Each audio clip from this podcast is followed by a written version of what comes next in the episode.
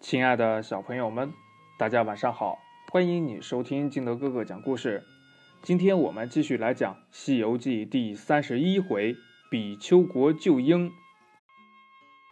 话说唐僧师徒又走了几个月，早已经到了冬天。他们冒着严寒来到了一座城池，只见一个老兵卒靠在城墙下面睡觉呢。悟空连忙上前打听。那个老兵卒呢，告诉他，这个城池叫做比丘国，现在改作小子城。他们进了城呀，只见街市繁华，人来人往，一派太平景象。但奇怪的是呀，家家门口都放着一个鹅笼子，上面用帐幔盖住。悟空摇身一变，变成了一只小蜜蜂。钻进了这鹅笼帐内，一看呢，原来里边坐了一个小男孩一连看了八九个，都是小男孩这有的坐在笼中呢玩耍，有的坐在里边啼哭，有的呀吃果子，有的呀都睡着了。悟空现了原身，把看到的情形告诉了唐僧，众人都疑惑不解呀。忽然。看到前面有一座衙门，上面写着“京廷驿馆”。师徒四人欣然进入驿馆，驿丞把他们迎到厅里坐下，随即命人安排斋饭，又叫手下人打扫了客房，让唐僧师徒安歇。唐僧是感激不尽，坐下与驿丞闲聊，就问呢：“贫僧有一事请教。”我们刚进城时，看到家家门口都放了一个鹅笼子，里边放个孩子，不知道是何缘故呀？一成附在唐僧的耳边悄悄地说：“呀，此事长老莫管，莫问，莫理，也莫说他。明早赶紧走路吧。”唐僧一把扯住一成。一定要问个明白。这一成也无奈呀，只好屏退左右，轻声的对唐僧说：“呀，鹅笼之事呀，是我们当今国王做的一件荒唐事。我国原名比丘国，三年前来了一个道士模样的老人，带了一个小女子，才十六岁。”那小女子长得是娇美动人。小女子进献给了国王后，国王贪恋美色，封她为美后，又封那道士为国丈。从此以后，国王身体瘦弱，精神倦怠，饮食少进，性命垂危呀！太医院想尽法子，不能医治。那国丈献了一个海外秘方，说能延年益寿，但需要一千一百一十一个小男孩的心肝做药引呐。那些鹅笼里的小孩都是被选中的，他们的父母惧怕王法，于是暗地里传播民谣，叫做小子成啊。唐僧听了，止不住流下泪来，高声叫道：“昏君，怎么能伤害这么多无辜的小孩的性命？”悟空劝解道：“呀，师傅不必伤悲，明天我和你一起上朝倒换官文。如果那国丈是妖怪，我就把他拿住，让国王醒悟，叫他不再伤害那些孩童的性命。”唐僧说道：“呀。”只是见了那昏君，怎么好过问此事呀？悟空笑道：“哦，这个不难，让我先施展法力，把那些小孩救走。那昏君定会与国丈商量，我们就可借机举奏了。”唐僧听了大喜，悟空跳在半空，念动咒语，叫出了城隍、土地、五方揭谛、四支公曹、六丁、六甲与护教伽蓝等等等等，吩咐众神各使神通，将这城中各街坊人家鹅笼里边的小孩连笼带人全部带出城，藏在山林里照顾一两天，等事成之后再送还。众神领命，霎时间阴风滚滚，满城鹅龙不见了踪影。这第二天一早呀，唐僧整理好了衣帽，拿了九环锡杖上朝去倒换官文。悟空变成了一只小虫子，钉在了唐僧的帽子上，暗中保护师傅。见了国王，唐僧将通关文牒献上，那国王。昏眼朦胧，动作迟缓，将官文看了又看，才哆哆嗦嗦的取了宝印给盖上了，还给了唐僧。就在这个时候呀，忽然听到官员奏道：“国丈爷爷来了！”那国王挣扎着下了龙床，躬身相迎，慌得唐僧也急忙起身，侧立在了旁边。这回头一看呢，原来是一个老道模样的，大模大摆的走上殿来。文武百官呀，都拜倒相迎。那国丈见了国王，也不行礼，盎然的坐在了左边的绣墩上。唐僧上前施礼道：“国丈大人，贫僧有礼了。”那国丈也不回礼，转身问国王呀：“这和尚哪儿来的？”国王道：“呀，啊，这个是东土大唐去往西天取经的，今天来倒换官文。”随即呀，命光禄寺安排斋饭款待唐僧师徒。悟空从帽顶上飞了下来，在唐僧耳边叫道：“师傅，这国丈是个妖怪。”你先回驿馆等斋，俺老孙在这儿打听一下消息。于是呀，唐僧谢恩，独自出了朝门。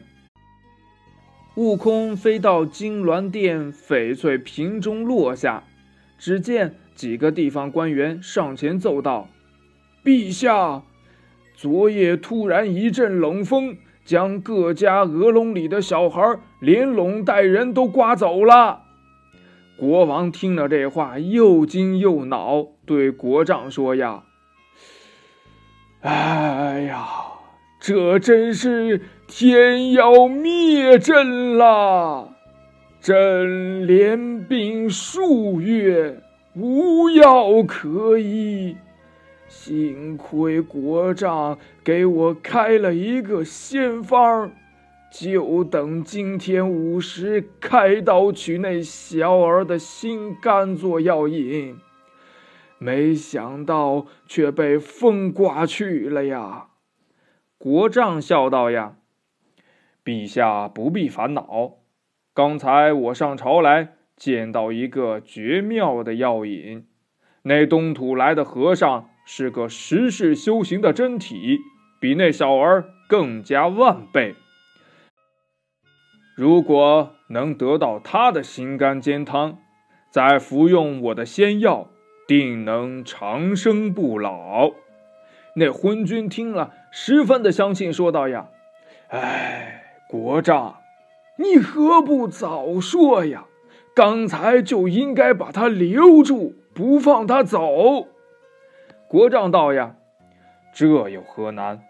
陛下这就传旨，关闭各个城门。”派兵包围驿馆，将那和尚捉来。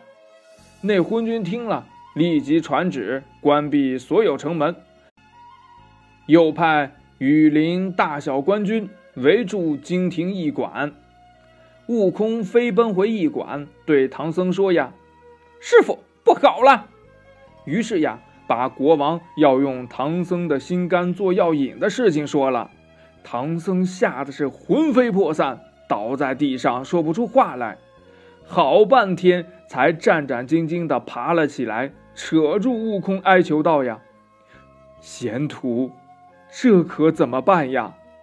悟空说：“呀，师傅，若要保命，师傅做徒弟，徒弟做师傅。”于是呀，便让八戒和了一团泥，按在自己的脸上，做了一个猴脸的模样，贴在了唐僧的脸上，吹了一口仙气，叫了一声“变”，这唐僧呀，真的就变成了悟空的模样。悟空呢，也变成了师傅的模样。两人换了衣服。就连八戒、沙僧都难辨真假。他们俩刚刚装扮完毕，就听见锣鼓齐鸣，原来是羽林官兵带领三千兵马把这驿馆给包围了。又见一个锦衣官走进来，问道：“东土大唐长老在哪里？我王有请。”假唐僧上前施礼道。陛下召见贫僧有何话说？锦衣官上前一把扯住，把这假唐僧呀就带到了宫里。众官都在阶下跪拜，唯独假唐僧挺立阶心，口中高叫：“比丘王，请贫僧来，有什么事儿呀？”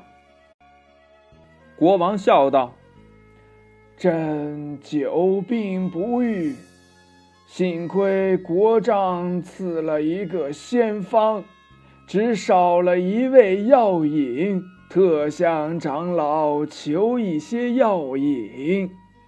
假唐僧说：“呀，我乃出家人，只身到此，不知陛下要什么东西做药引。”昏君说：“呀，哈哈哈，特求长老的心肝。”假唐僧也笑道：“呀，啊，心倒是有几个，不知道要什么颜色的呀？”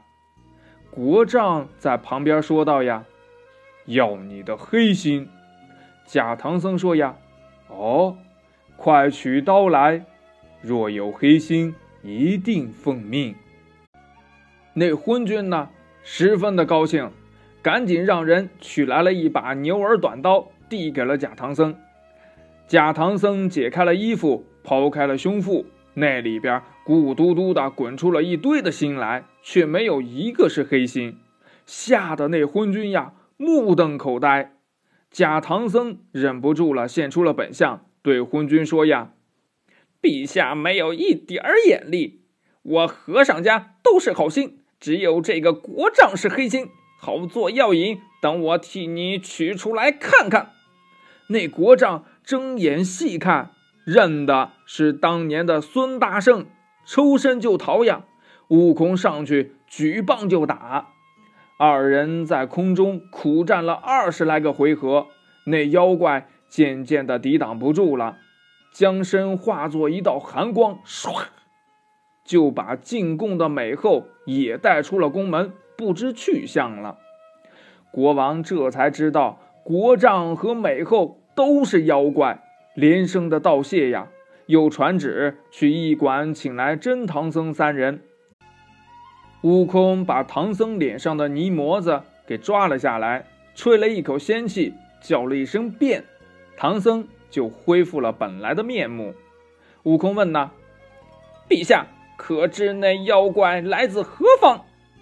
国王羞愧难当，说道：“唉。”三年前，那妖怪来到我国，说原来住在柳林坡清华庄上，离城不远，只要向南去六七十里。悟空喊上八戒，二人腾云而去寻找妖怪。他们来到南方七十里处，只见一条清清的溪流，两边岸上。有千千万万棵杨柳，不见什么清华庄。悟空寻找不见呢，就叫出当地的土地神，问道：“土地，这柳林坡有一个清华庄，在什么地方？”这土地说：“呀，大圣，这里没有清华庄，只有一个清华洞。大圣。”只要去南岸九岔头一棵杨柳树根下，左转三转，右转三转，用两手齐扑在树上，连叫三声开门。就会出现清华洞府。悟空让八戒守在外面接应，自己按照土地的指点，果然打开了两扇门。只见一块石屏上写着“清华仙府”四个字。悟空转过了石屏，看到那老怪怀里呀还搂着一个美女呢，正在说比丘国的事儿。三年的好机会，今天被那猴头给破了。悟空跑过去喝道：“什么好机会？吃俺老孙一棒！”那老怪急忙抡起了攀龙拐相迎。这二人在洞前好一场厮杀呀，渐渐的就打出了洞外。八戒听见他们在里边嚷斗，心里边痒痒，举起了钉耙。把一棵九叉柳树刨倒了，又使劲的打了好几耙，打的那柳树呀直流鲜血。这八戒惊得连声叫喊呐：“哦，这棵树都成精了！哎，这棵树也成精了！”正好呀，悟空引那老怪出来，八戒呢也不说话，赶上去举耙就打。那老怪被悟空打的本来就招架不住呀。这又见到八戒凶猛呀，更加的心慌，败下阵来，身子一晃，化道寒光，往东边逃走。悟空和八戒绝不放松，紧紧的追赶。正在喊杀之际，突然就听见了鸾鹤齐鸣，霞光飘渺，原来是南极老寿星到了。那老寿星把寒光罩住，陪笑道。大圣天蓬慢来，老道在此失礼了。这怪是我的坐骑，一不留神走下界来，在此成精。他已被我拿住，还望二位饶他一命吧。那怪呀，随即现了本相，是一只白鹿。悟空和八戒。再次闯进了这清华仙府，那美人吓得是战战兢兢，无处可逃，被八戒一耙打死。原来呀，是一个白面狐狸。二人同南极老寿星牵着鹿，拖着狐狸，一起回到了比丘国。国王十分的高兴，传旨让摆宴谢恩。老寿星呢？拿了三颗枣儿给这国王吃了，国王顿时觉得身心病除。老寿星跨上了白鹿，踏云而去。师徒四人正要辞行呢，忽然听见半空中一阵的风响，路两边呀落下了一千一百一十一个鹅笼子。原来呀是众神送小孩回来了。满城民众焚香叩头，感激不尽，把唐僧师徒迎到家中款待。师徒四人在比丘国盘桓了个把月，才继续赶路。那接下来，他们还会发生什么事儿呢？欲知后事如何，且听下回分解。好了，亲爱的小朋友们。今天的故事呢就到这里。喜欢听金德哥哥讲故事的，欢迎你下载喜马拉雅，关注金德哥哥。同样呢，你也可以添加我的个人微信号码幺三三三零五七八五六八来关注我故事的更新。亲爱的小朋友们，祝你晚安，明天见，拜拜。